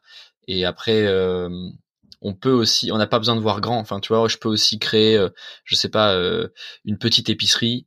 Euh, Mm. dans un quartier et où en fait euh, ça va complètement changer la vie du quartier enfin tu vois je veux dire juste moi avec ma petite épicerie et puis je vais créer des, des, des, des choses peut-être des animations euh, euh, des petites euh, guinguettes des concerts euh, le soir dans mon épicerie euh, et en fait ça va ramener de la ça va recréer une vie dans le quartier euh, puis d'un coup, en fait, après, on va avoir envie avec les gens du quartier, de autour de l'épicerie, de réinvestir un peu les trottoirs, d'appeler la ville, de dire tiens, est-ce qu'on pourrait pas un peu végétaliser là autour? Ouais. Et puis, et en fait, juste ça, ça peut être aussi hyper, euh, hyper euh, inspirant et ça peut montrer que, à- en fait, c'est c'est la toute petite échelle, ça peut avoir un très gros impact à partir du moment où c'est, en fait, c'est hyper incarné, c'est euh, c'est c'est c'est rayonnant quoi tu vois. Pour moi c'est ça qui est important c'est pas forcément dire euh, il faut voir tout à grande échelle il faut forcément que je trouve une solution qui apporte machin. C'est vraiment trouver quelque chose qui qui fait vibrer et qui fait en sorte que que toi tu vas euh, tu vas être dans une énergie de ouf quoi parce que Ouais. parce que ça va te- ça, tu vas kiffer ce que tu vas faire et du coup le fait que tu vas kiffer ça va boum forcément avoir un impact de dingue autour de de de, de, toi quoi Ouais, complètement. Et, et c'est marrant parce que ça me fait penser à un des endroits sur lesquels je voulais venir, c'est et c'est ce que tu disais plus tôt dans notre conversation sur les principes de la permaculture, à mon sens. Il me semble qu'il y en a 12, mais qui sont sur trois catégories. Soins à la terre, soins aux gens, aux êtres humains et partage équitable. T'en as un peu parlé tout à l'heure. Mhm. Et là, j'ai l'impression que dans l'exemple que tu donnes, euh, effectivement, même si c'est à plus petite échelle et c'est déjà incroyable, il y a le côté soin à la terre en fonction des produits que tu as dans l'épicerie. Il y a le côté soin aux gens, comme tu disais, de redynamiser un quartier ou de ramener de la vie et du, et du lien social à cet endroit-là. Et, j'ai l'impression que ça rentre un peu dans ces familles des principes. Et je serais curieux d'entendre euh. Enfin ouais, comment t'appliques ça, parce que je pense que ça s'applique de base à la permaculture en tant que pratique de, dans le potager mais aussi à n'importe quelle entreprise, on pourrait reprendre les mêmes principes et se dire, OK, comment je fais ces trois catégories et les, et les mm. principes qu'il y a à l'intérieur? Ah, c'est ça. Et tu vois, le troisième principe, c'est partager les ressources et les connaissances. Et dans notre exemple là d'épicerie, il pourrait très bien y avoir un espace de troc où les gens ils viennent et puis ils mettent des choses et puis les gens ils... ou alors avec un, un tarif solidaire pour qu'il y ait aussi des personnes qui n'ont pas les moyens qui puissent acheter des choses. Enfin, tu vois. Euh, mm. Là, on est vraiment dans aussi donc un des douze principes de la permaculture, c'est un élément remplit plusieurs fonctions et, et, euh, et c'est important de, de, de voir les choses comme ça. En fait, euh, hmm. on va dire que dans l'entrepreneuriat un peu ancien, je dirais aujourd'hui, les dinosaures de, l'entrepreneuriat et puis les faut le voir comme ça, hein, faut créer la réalité. Hein, grave, grave. C'est euh, has-been euh, cet ancien monde. Et puis dans le système aussi industriel, c'est un produit, une finalité, un chiffre d'affaires généré, quoi. Tu vois, il y a un peu un truc genre un hmm. produit, 30 000 déchets, et à la fin, oh, chiffre d'affaires positif sur le tableau euh, si on regarde que ce, hmm. cet aspect-là. Et donc, on est vraiment sur, tu vois, je, je, enfin bref, je, je vais faire euh, un parfum et en fait je vais faire tout, tout, tout, ça pour arriver à mon parfum, je vais le marketer comme ça à la fin pour réussir à le vendre et, euh, et après je vais le vendre. Bon, en fait aujourd'hui je trouve que tous les nouveaux projets entrepreneuriaux doivent intégrer plusieurs dimensions pour réussir. Hmm. Même quand on me dit ouais ouais je veux être maraîcher etc. Mais maraîcher on gagne pas sa vie, ça c'est trop dur, c'est machin etc. Mais oui parce qu'en fait si tu ne fais, enfin en tout cas, c'est pas facile. Si tu veux être maraîcher ou maraîchère en mode uniquement je vais euh, juste produire des légumes, vendre des légumes, point, eh ben, ça va pas être facile. Hmm. Ça va pas être facile dans la société actuelle. Et, et, et, pour, pour amener une solution qui est durable, eh ben, c'est, c'est on est plus dans cette idée un peu de, entre guillemets, de, de tiers lieu. C'est-à-dire que, en fait, aujourd'hui, les, les futurs maraîchers, futures maraîchères, c'est aussi des gens qui vont permettre de recréer du lien euh, hmm. localement que ce soit dans un village, dans un quartier, qui vont recréer du lien, qui vont pouvoir faire des événements, pouvoir faire des, des, des spectacles, des euh, ramener de la culture, parce que ça aussi, plus il y a de culture, plus il y a d'art, plus les gens s'éveillent aussi, tu vois. Et la transmission euh, de savoir aussi qui va avec. Enfin, il y a plein de choses. Des ateliers, de la pédagogie, faire des visites hmm. avec les écoles. Euh, tu vois, euh, et, et, ça, c'est ce qui fait que un maraîcher et une maraîchère demain va réussir parce qu'il va hmm. s'intégrer sur son territoire, il va créer du lien, il va, il va pas seulement produire des légumes, que tu vois. Et donc, euh, et c'est pareil pour n'importe quel entrepreneur. Aujourd'hui, il faut pas juste produire des, des, du fric, il faut pas juste trouver une solution pour trouver du fric, c'est comment en fait je vais amener en fait plein de choses, comment je vais aller au bout de mon concept, comment je vais pouvoir exploiter ça au bout et en vivre parce que évidemment euh, il y, a y, a un équilibre énergétique et il faut que je puisse en vivre euh, à, la, mesure euh, qui m'intéresse. Ouais, c'est intéressant parce qu'en fait ça c'est aussi la notion d'écosystème finalement, c'est que toutes les choses que je fais dans mon projet se nourrissent les unes les autres et ça devient une sorte d'écosystème vivant au service d'une finalité, mais qui est pas atteignable par euh, une seule voie unique. Euh. tu vois, l'exemple qui me vient en tête aussi, c'est euh, je suis prof de yoga, je fais que donner des cours de yoga. C'est un modèle qui est ultra dur à tenir parce que ça demande à faire genre, je sais pas, six cours de yoga tous les jours, toute la semaine. C'est hyper fatigant de faire comme ça. Alors que si on conçoit un écosystème avec, oui, les cours, mais aussi, enfin voilà, il y a plein de choses qui peuvent aller autour. Comme tu disais dans l'exemple avec le maraîcher, bah, ça fait un écosystème hyper pertinent et différent pour chaque être humain aussi, parce que la finalité, comme tu disais tout à l'heure, entre problématique, passion et la solution unique qu'on apporte, bah, ça va créer de la différence et donc euh, de l'intérêt pour les projets aussi, parce que ça part plus de l'unicité de qui je suis et comment je projette ça sur un écosystème entrepreneurial, plutôt que je me conforme au métier et je fais ce qu'on me dit que le métier doit faire. Exactement, c'est ça. Et c'est là amené, donc là c'est un principe, principe numéro 12 de permaculture, être créatif face au changement. Et donc là, aujourd'hui, il faut hmm. réinventer les choses, il faut oser être créatif, il faut oser casser un peu les, les, les, les concepts. Hmm. Euh, et donc pour illustrer, parce que j'ai pas vraiment répondu à ta question, nous en, en entreprise, euh, un petit peu, en fait, pour peut-être dire c'est quoi un projet. Enfin, je sais pas si c'est le moment ou pas d'expliquer un peu nous, Arboriculture, comment on accompagne un projet. Ouais, grave, parce que j'imagine qu'il incarne en plus les, les, les trois grandes familles qu'on a dit là, donc euh, fonce. C'est ça. C'est ça. Donc nous aujourd'hui, euh, bah déjà on essaie d'accompagner tout type de projet pour montrer que bah, cette transition, elle est possible à tous les niveaux et elle doit se faire tous ensemble. Donc que mhm. ce soit les particuliers, euh, les collectivités, les bailleurs, les entreprises, euh, les écolieux. Enfin, on a déjà accompagné tout genre de projets. Et dans une entreprise typiquement, souvent les entreprises elles ont des espaces extérieurs. Souvent, il y a des bureaux de ça, il y a des espaces extérieurs, que ce soit une terrasse ou carrément des espaces verts, etc. Hmm. Euh, l'idée, c'est déjà nous quand on arrive de, commencer par euh, par rencontrer les, les, les, collaborateurs, les collaboratrices et faire un peu une sorte de, de petite conférence interactive pour euh, leur expliquer nous un peu notre philosophie, la permaculture, etc. Et puis rencontrer un peu eux leurs leurs besoins et, et de là leur, leur proposer ok est-ce que ça vous dirait de partir dans un projet justement de, de transformation ensemble là euh, de vos espaces? Hmm. Euh, de là, il y a ce qu'on appelle un groupe cœur qui se crée, euh, puisque on va dire que la plupart du temps, les gens quand ils nous appellent au départ, parce qu'on y voit permaculture, ils se disent ok potager. Donc ils disent ok on va faire un potager en entreprise. Et alors nous on leur dit toujours non non non non parce que justement là comme tu le disais c'est c'est voilà c'est le maraîcher qui veut que vendre des légumes. C'est pas une solution complète. Euh, de dire je vais faire un potager entreprise. Est-ce que mes salariés ils ont vraiment envie d'avoir un potager? Euh, Pour qui s'en occupe Comment est-ce que en fait ils doivent s'organiser entre eux? Donc déjà, on va créer ce groupe cœur avec les gens les plus motivés qui ont envie en fait de mettre du temps et avec eux, on va déjà trouver un peu un rythme et un fonctionnement. Donc on va la première chose sur laquelle on travaille, c'est l'humain. C'est de hmm. dire comment on s'organise entre nous, comment on fonctionne en fait pour se réunir, pour faire avancer ce projet, comment on décide ensemble, quel mode de gouvernance et, euh, et voilà et à quelle à quelle fréquence, etc. Avec ce groupe-là de personnes un peu plus engagées que les autres, eh bien on va première étape poser les questions à quel besoin est-ce que vous avez envie de répondre dans vos espaces si tout était possible, à quel besoin? Donc déjà, eux, ils sortent de la matière et après, ils vont poser la question à leurs collègues, etc. On fait passer des questionnaires ou des choses comme ça. Et de là, on a déjà un peu une étude de, OK, voici tel, tel, tel besoin. Ah ben tiens, en hmm. fait, il y, a, y en a qui ont envie de mettre les mains à la terre, qui ont envie de produire des légumes. Ah ok, bon bah, tiens, ça, ok, donc les potagers, pour le coup, ça, ça pourrait être adapté. Ah, il y en a qui veulent euh, pouvoir aller fumer dehors. Ok. Il y en a qui veulent se garer. Bah oui, ça fait hmm. partie des besoins. Il y en a qui veulent euh, pique-niquer dehors, pouvoir manger, etc. Ok. Hmm. Il y en a qui veulent euh, juste prendre leur café. Il y en a qui veulent avoir un espace de au calme, pouvoir faire la sieste euh, en hmm. tranquillement à l'ombre d'un arbre. Ok. Il y en a qui veulent pouvoir se promener. D'accord. Tu vois. Et là, on va vraiment lister tous les besoins. Il y en a qui veulent jouer, qui veulent pouvoir jouer au molki ou à la pétanque. tu vois. on va vraiment lister tous ces besoins. Et bien sûr, en fonction de l'espace de la grandeur des espaces. Après, il va falloir prioriser un peu les besoins. Donc la deuxième étape, nous, ça va être d'observer les espaces avec les salariés tiens, euh, qu'est-ce qu'on a en fait? Quelle orientation Quel type de sol? Quels sont les vents dominants, les accès, les bordures, les points de vue, euh, etc., etc. Et comment on va du coup euh, analyser toutes ces observations?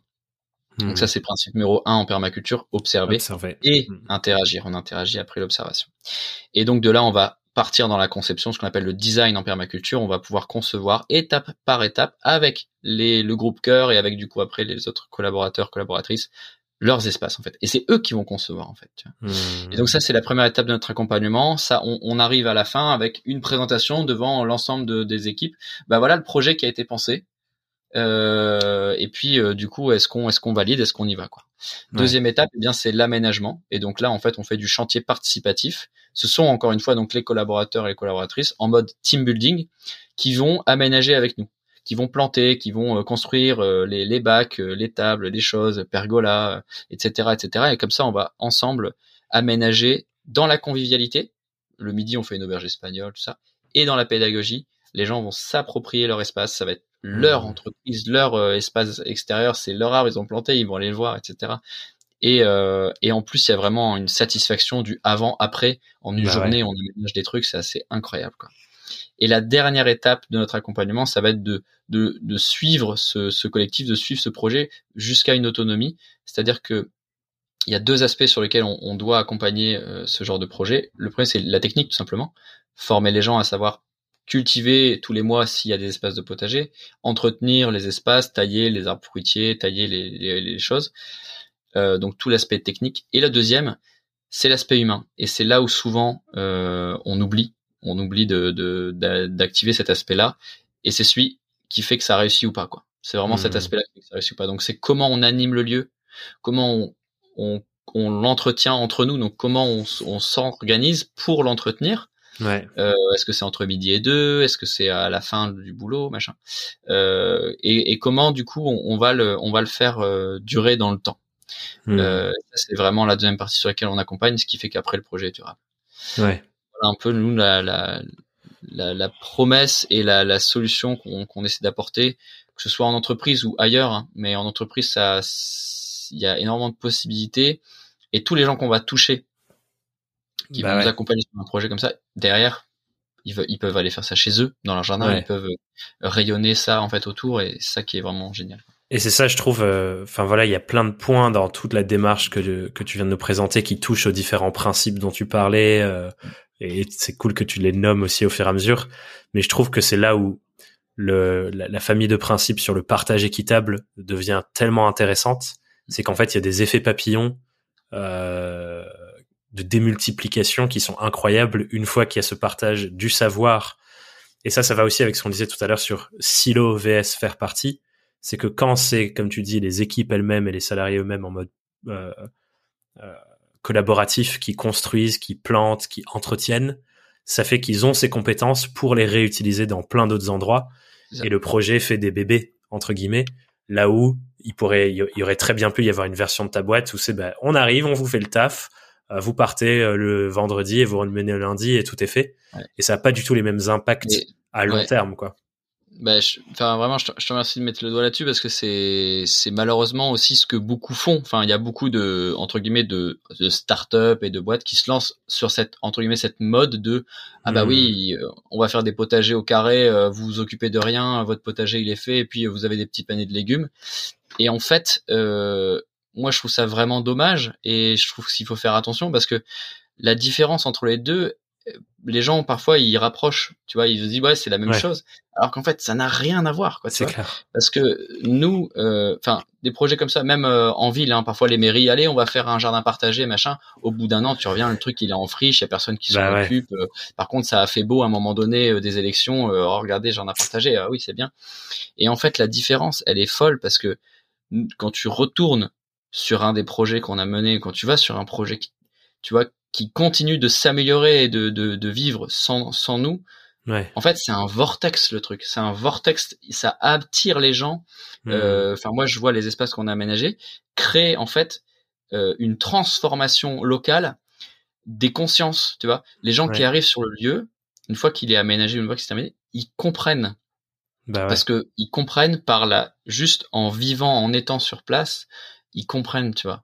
Alors que euh, et ça, ça a un vrai impact sur justement la société et sur la transition, parce qu'encore une fois, c'est chaque chaque personne, chaque individu qui va prendre conscience et qui va comprendre réellement, qui va avoir derrière des vrais impacts dans sa vie. Ouais. Alors que l'entreprise où tu as euh, un abonnement parce que tu as un jardinier qui vient de cultiver tes légumes, bah, ils comprennent rien en fait, tu vois. ouais. Les ça salariés change, qui sont ça là, change pas comprennent grand chose rien. au final. Et ça, c'est, on reste dans un système de consommation, Hmm. tu vois, et on n'est pas acteur en fait ou Ouais. actrice, tu vois. Donc c'est voilà, moi je mets vraiment le- la vigilance là-dessus euh, aux entreprises euh, qui sont en recherche de ce genre de solution, d'aller chercher la pertinence aussi là-dedans et, et de parfois faire attention à ne pas être justement dans- encore dans une fois dans un système de pure consommation quoi. Ouais, de fou. Mais je pense que c'est aussi hyper dur, tu vois, de de sortir de ce paradigme, notamment pour des gens, je, je sais pas quel âge tu as, mais tu vois, nous on a grandi dans ce paradigme de les choses sont silotées, t'as besoin de quelque chose, tu vas chez la personne qui le fait et tu le ramènes chez toi et tu sais jamais comment ça se passe. Et tu vois, je voulais peut-être même atterrir sur cette question de Mm. si on pousse le truc plus loin sur désiloter, euh, partage équitable des savoirs, est-ce qu'il y a un monde où tu te dis, ça serait pertinent qu'on revienne à, euh, à- je sais pas si c'est revenir ou avancer, mais qu'on soit dans un endroit où chacun et chacune d'entre nous, on sait euh, euh, se nourrir de façon, de manière quasi autonome, euh, gérer un potager du coup par exemple. Enfin voilà que on acquiert un peu de tous les savoirs plutôt que de se ultra spécialiser sur des tout petits savoirs uniques, ce qui nous rend dépendants des autres. Là où du coup on voit que bah certains circuits d'a- d'acheminement se pètent. Enfin je suis Mm. hyper curieux, tu vois, de À quoi ça va ressembler le futur? Est-ce que tout le monde devrait avoir un potager et être à 80% autonome sur sa nourriture? Enfin, hmm. je suis curieux de ce que tu en penses si on tire le trait de cette réflexion de déciloter euh, dans la suite. Ouais, bah écoute, je te remercie de la, la proposition. La question est intéressante. Euh, en fait, tu vois, la nature, elle tend toujours vers l'équilibre. Hmm. Mais, en fait, elle l'atteint jamais. Hmm. Mais elle tend toujours vers l'équilibre. Et je pense que nous, c'est pareil, on tend toujours vers l'équilibre, on l'atteint jamais. Je pense que la notion d'équilibre, elle est importante. Hmm. Et, et, et, il faut faire attention justement à ne pas s'engouffrer dans des... Aujourd'hui, on aimerait bien avoir une solution et puis pouvoir l'appliquer partout. Voilà les gars, c'est bon, j'ai trouvé. c'est ça la solution, c'est ça. Maintenant, vous me faites un copier-coller partout, c'est bon. On s'embête pas. On tout le monde à la permaculture dès la primaire, 100% des écoles. Et en fait, malheureusement, c'est pas comme ça que ça fonctionne. C'est l'histoire de la hmm. vie. Euh, les solutions sont propres à chaque contexte. Euh, donc, pour répondre à ta question, non. Enfin, honnêtement, moi, je ne vois pas un avenir où euh, tout le monde sait euh, faire plein de choses différentes et euh, cultiver et tout le monde cultive, etc. Je suis euh, convaincu que chacun a aussi une euh, des intelligences et des natures différentes. J'ai d'ailleurs mmh. un très très bon ami avec qui je, porte un projet d'écolieu qui travaille sur les intelligences et natures multiples mmh. et donc qui explique que on a tous des, des, des appétences et des talents euh, différents. Et donc, euh, c'est ce qui crée la diversité. Et en fait, le principe d'un écosystème, j'en reviens à mon écosystème, c'est que l'ensemble des individus qui composent l'écosystème crée un écosystème qui soit autosuffisant. Et donc, en fait, à un moment donné, euh, si si, si, je, si je vais dans, dans, dans la proposition, entre guillemets, le raisonnement de chacun euh, produit, chacun a son, son potager est autosuffisant, etc. En fait, c'est encore un monde individualiste. C'est l'autre extrême qui nous ramène à l'individualisme. Et donc en fait, c'est hmm. comment on trouve le juste milieu, l'entre-deux, entre euh, bah, peut-être qu'aujourd'hui, voilà, euh, aujourd'hui c'est 2% de la population qui est agriculteur agricultrice.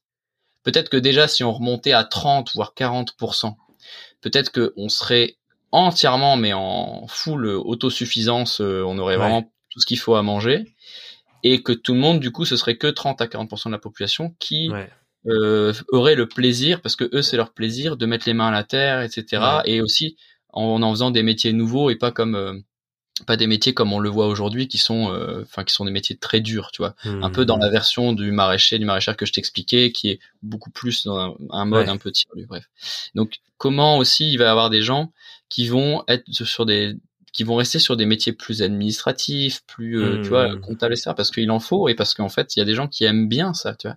Et donc moi j'ai la croyance que la société plus idéale vers laquelle je on tend, j'espère, c'est que chacun trouve sa place. Ouais. Euh, tu vois que chacun trouve sa place dans le collectif, que chacun ose faire ce qu'il a envie de faire, ose briller là où il est, il, a, il aime briller, et que tout ça, bien sûr, soit fait dans une même éthique et une même cohérence. Et on peut amener de l'éthique et de la cohérence dans tous les, métiers actuels. Bien sûr, il y a des métiers qui doivent disparaître. Enfin, ça c'est sûr et certain. Euh, il y a plein de métiers qui, qui doivent disparaître. Je vais pas euh, les, les, citer, mais je veux dire, il y a plein de métiers qui ont en fait de, de fait un impact extrêmement nocif, que ce soit sur l'humain ou la nature. Il y a aucun intérêt à ce qu'ils existent. C'est juste peu importe si on leur colle euh, les principes de la permaculture de par dessus, ça change rien. bah, c'est plus que si on leur colle les principes de la permaculture, juste on change d'entreprise. oui, c'est vrai. Naturellement, ça évolue. Ouais. Mm. donc c'est possible, mais c'est juste que juste il faut tout changer à ce moment-là. Ouais. Donc, donc voilà, moi un peu ma, ma vision, elle est, elle est plutôt là, et c'est comment on arrive à tendre ensemble vers cet équilibre-là. Tu vois, il est là mmh. l'équilibre, et, et c'est comment on arrive à, à y tendre progressivement. Quoi. Ouais. Et la nuance que je tire de ce que tu me partages, que, que j'aime beaucoup, c'est que c'est pas l'individu qui doit être autosuffisant, mais c'est l'écosystème. Exactement. Et que l'écosystème, il aura une forme et une dimension variable. Euh, ce sera peut-être le village ou la région, et que dans chaque écosystème ce sera différent, comme tu dis, par rapport au contexte. Et ça, ça me fait penser assez naturellement au fait que, ben voilà, les écosystèmes naturels sont différents aussi en fonction du contexte. Il y a des fruits et des légumes qui poussent mieux à certains endroits qu'à d'autres et on peut pas forcer ça parce que euh, juste les conditions sont faites pour. Euh, du coup, ouais, merci pour euh, la nuance. Déjà, ça m'apaise. En plus moi, parce que c'est pas malheureusement ma fascination d'aller mettre les mains dans la terre. Voilà, donc je te rassure, T'inquiète pas, tout va bien. Euh, d'autres le feront pour toi, il y a pas de souci. Et en effet, comme tu dis, les écosystèmes, euh, les écosystèmes sont tous différents en fonction du, du, contexte, des conditions, et ils vont aussi avoir des, des influences les uns sur les autres, tu vois. Donc le, le côté mondial est, est, bien présent, tu vois. Le, le mmh. désert du Sahara va permettre d'avoir des nutriments dans l'eau pour euh, des trucs à l'autre bout de la planète grâce à des vents dominants. Tu vois, c'est tout est tout est lié aussi à ce niveau-là. Il y a un macro écosystème. Ouais, et, et nous c'est pareil. il est aussi à penser ce macro écosystème. Mais comment on le pense également de manière saine parce qu'aujourd'hui en effet la mondialisation c'est plutôt euh, c'est plutôt euh, faire la même chose partout plutôt que de faire la chose mmh. adaptée à chaque euh, endroit dans le monde. Mmh. J'aurais envie de continuer pendant des heures encore, mais je vais te proposer qu'on arrive sur les questions rituelles de fin d'épisode. Yes. Parce que sinon, je vais te demander de prendre chaque principe individuellement et qu'on l'explore, donc on va pas faire ça. On va pas faire ça. mais du coup, sur les questions rituelles de fin, c'est celle que je pose à tout le monde. Et la première, c'est si tu étais face à Louis qui démarre son tout premier jour en tant qu'entrepreneur, c'est quoi le conseil que tu lui donnerais avec euh, l'expertise que tu as développée depuis? Tu, c'est vraiment la question de fin, quoi. Genre, tu veux m'achever là-dessus, quoi. Ça? Fais gaffe, il y en a cinq, hein, donc, euh, enfin, cinq. Ok, il y en a cinq. Il y en a quatre et demi, disons. C'est dur parce que si j'avais pas fait toutes les erreurs que j'ai fait entre guillemets tous les apprentissages que j'ai eu j'en serais pas là aujourd'hui. Donc hmm. qu'est-ce que j'ai envie de me dire qui peut-être changerait euh, ce que j'ai fait tu vois? Ou changera pas. Ou changera pas. C'est difficile. Bah du coup je pourrais dire bah, de, bah vas-y quoi casse-toi bien la gueule non enfin je, je, pourrais pas dire que je me suis cassé la gueule mais euh... non je dirais euh... je dirais soit si, j'avais un truc à me dire, je dirais soit soit soit toi-même, euh, fais de ton mieux avec euh, avec avec avec ton contexte quoi, avec ce qui t'est amené quoi. Hmm. Et et et euh, respire et fais confiance et puis sois fier de toi. Voilà, je dirais je dirais ça. Trop bien. La question qui suit, c'est quoi la plus grosse difficulté que tu as rencontrée depuis que tu as ta boîte et comment tu as fait pour dépasser cette difficulté? La plus grosse difficulté, ça a été une relation euh, de travail que j'ai créée, nourrie avec euh, un ancien, euh, ancien associé, ancien collègue en deux mots, voilà, je, je, me suis un peu positionné en sauveur face à quelqu'un qui venait de faire un mmh. burn-out. Il, je, voilà, il a, il a trouvé du coup une, une opportunité de dingue à travailler avec moi et ça a, ça a changé sa vie. Donc, euh, j'ai accompagné son changement de vie en fait, sauf que c'est devenu une relation extrêmement toxique mmh. et, euh, et complètement euh, dépendante vis-à-vis de moi. Et en fait, tout mon projet euh, a failli s'effondrer à ce moment-là puisque ce n'est plus le projet qui existait, c'était simplement la relation en fait avec cette mmh. personne. Et la, la, la grosse difficulté et voilà, ça, ça, a été de réussir moi à m'affirmer et à encore une mmh. fois à, à, à, faire un choix, à me respecter et à réussir à dire à cette personne c'est fini en fait, et à réussir à, à, couper la relation avec cette personne pour hmm. retrouver l'origine de mon projet et me reconnecter à, à, ça en fait parce que je m'étais complètement perdu dans le désert avec cette personne quoi. Et, Vachement dur. Ouais. Et euh, voilà, parfois je dis et enfin je dis souvent euh, l'entrepreneuriat c'est le chemin le plus court vers le développement personnel. Ouais. Et je trouve que c'est vrai parce qu'en fait si moi je ne vais pas bien, mon projet ne va pas bien. Si je suis pas capable de prendre des décisions par rapport à des schémas que j'ai, des, des problématiques que j'ai, ça, ça va directement impacter mon entreprise. Et là, c'est ce qui s'est passé et ça a été très, euh, très dur à ce moment-là. Ouais. C'était il y a hmm. ça deux ans. C'était il y a ça deux ans maintenant. Ouais. Hmm. Il y a quelque chose qui t'a aidé. Euh, J'entends, je suis d'accord avec toi sur le fait que pour moi, euh, on ne peut pas faire l'impasse sur le travail sur soi quand on est à son compte et quand on est hmm. entrepreneur, comme tu le dis, parce que bah, on influence notre boîte par qui on est, nos schémas, etc. Est-ce qu'il y a un truc spécifique qui t'a aidé à sortir de cette situation à ce moment-là?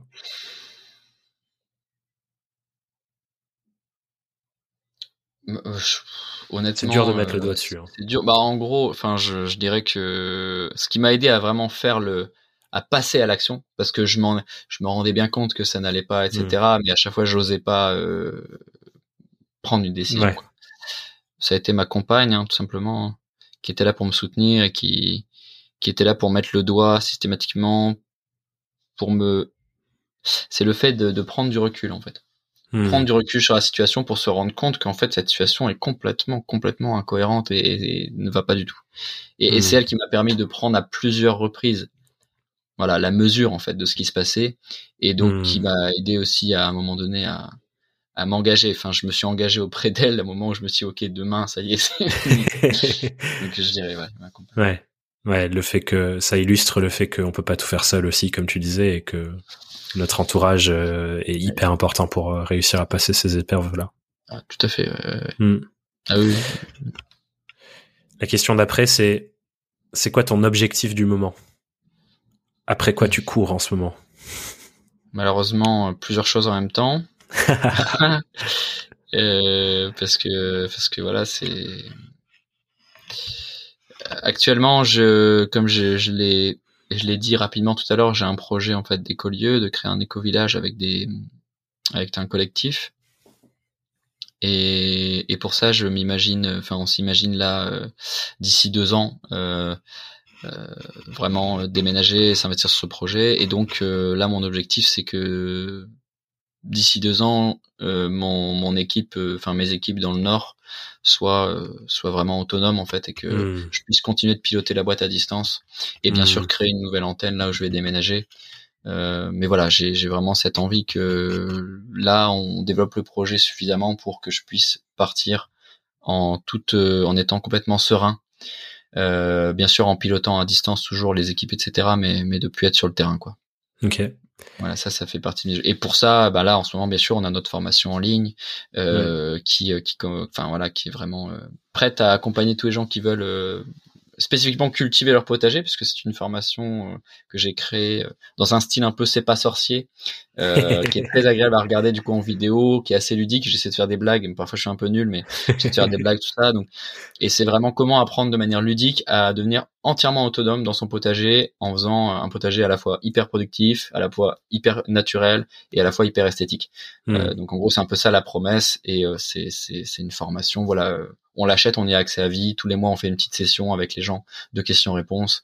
Et euh, est-ce que le service du coup de se décorréler du temps passé de plus en plus pour pouvoir aller faire ce nouveau projet aussi, j'imagine? Voilà, c'est ça. Euh, c'est ça. Et c'est aussi au service de d'accompagner les gens partout en France et pas seulement dans le Nord, euh, hmm. parce que c'est une formation qui s'achète partout en France yes. et qui peut se regarder en famille. Enfin voilà, donc euh, ça, en effet, ça fait partie des objectifs du moment avec lesquels on sur lesquels on travaille pas mal. Euh, parce qu'il y a plein de gens qui sont intéressés par cette formation mais qui la connaissent pas donc en fait ouais. on essaie d'en parler un peu. Trop bien. Et la toute dernière question c'est si tu avais une question que tu as envie de poser à toutes les personnes qui nous écoutent pour qu'elles prennent le temps pour réfléchir à la fois à leur vie en tant qu'entrepreneur en tant qu'indépendant mais aussi à leur entreprise quelle question est-ce que tu souhaites leur poser? J'aurais dû euh, réfléchir toute une nuit avant que tu me la question là.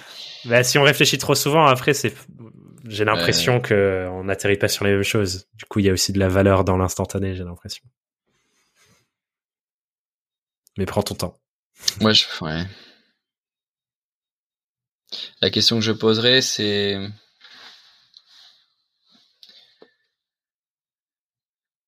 hmm. C'est peut-être à quel point vous êtes réellement euh, animé euh, et, passionné par, par ce que vous faites, et, hmm. ou à quel point est-ce que vous faites ça par convention? Hmm. Et simplement mettre la conscience là-dessus, en fait. Hmm. Parce qu'on peut aussi consciemment faire le choix de dire, OK, oui, je sais que je suis pas, je suis pas complètement ça, mais j'ai pas non plus, en fait, envie de faire l'effort de, de passer à autre chose ou d'aller vraiment peut-être vers quelque chose qui me plairait plus. Hmm. Mais en tout cas, le conscientiser, je trouve ça important. Ouais. Donc comme s'il y avait un curseur entre d'un côté convention et de l'autre fascination euh, entre guillemets maladive, on pourrait dire. Enfin, j'ai l'impression d'être dans fascination maladive des fois. Mais ouais, où se situe le curseur et qu'est-ce que je fais du fait que le curseur est à cet endroit? Ouais, c'est ça. Hmm, trop bien, j'adore cette question. Voilà. Merci beaucoup, Et puis la deuxième question, ça serait bah, est-ce que vous avez envie de vous engager avec nous? Venez, ouais. Culture J'allais te demander si les gens veulent discuter avec toi, suivre votre travail, en découvrir plus. Euh, c'est où que je les envoie? C'est où le meilleur endroit sur Internet pour ça? Le meilleur endroit, bah, on a notre notre site internet arbraculture.com sur lequel vous retrouverez euh, notre notre super formation. Vous pouvez venir avec moi euh, dans les vidéos pour tout apprendre.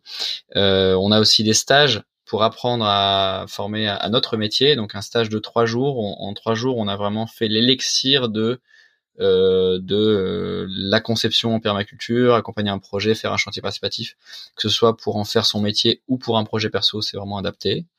Après, on a tout le projet de communauté qui est en train de sortir, qui est en train de se développer. Donc pour l'instant, c'est un groupe Facebook privé qui s'appelle lesarbraculteurs.mediantrice. Et euh, et donc on a aussi un, un Instagram. Euh, voilà, donc euh, pour retrouver tout votre bonheur. Je mettrai tous les liens de toute façon vers ces éléments dans la description de l'épisode. Et puis il y, a Pogno aussi qui vous dit bonjour. Coucou Pogno. Pour les personnes en vidéo, vous voyez, euh, vous voyez Pogno à l'écran. c'est elle qui est venue sur mes genoux, hein. c'est pas moi qui suis allé la chercher. J'imagine qu'elle avait envie de son moment de, de star. voilà. Merci beaucoup Louis, c'était un plaisir et, euh, et ouais, au plaisir de la suite. Et eh ben avec plaisir euh, Thomas également, merci beaucoup pour ton invitation et puis euh, bonne continuation à toi. Yes, bye bye tout le monde. J'espère que cet épisode t'a plu, t'a inspiré, t'a apporté des clés, bref, t'a donné des belles choses pour avancer dans ta vie et ton aventure entrepreneuriale et que t'as envie de continuer l'aventure avec nous en écoutant un prochain épisode. Je le répète, on sort un épisode toutes les semaines et il y a déjà des heures et des heures de contenu que tu peux consommer sur toutes les thématiques. Donc n'hésite pas à aller explorer les autres épisodes de ce podcast.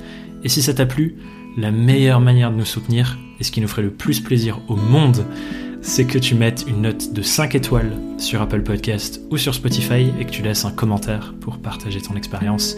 C'est ce qui nous aide le plus à répandre le message à d'autres. Sur ce, je te dis à très bientôt sur Young Wild, and Freelance. Bye bye.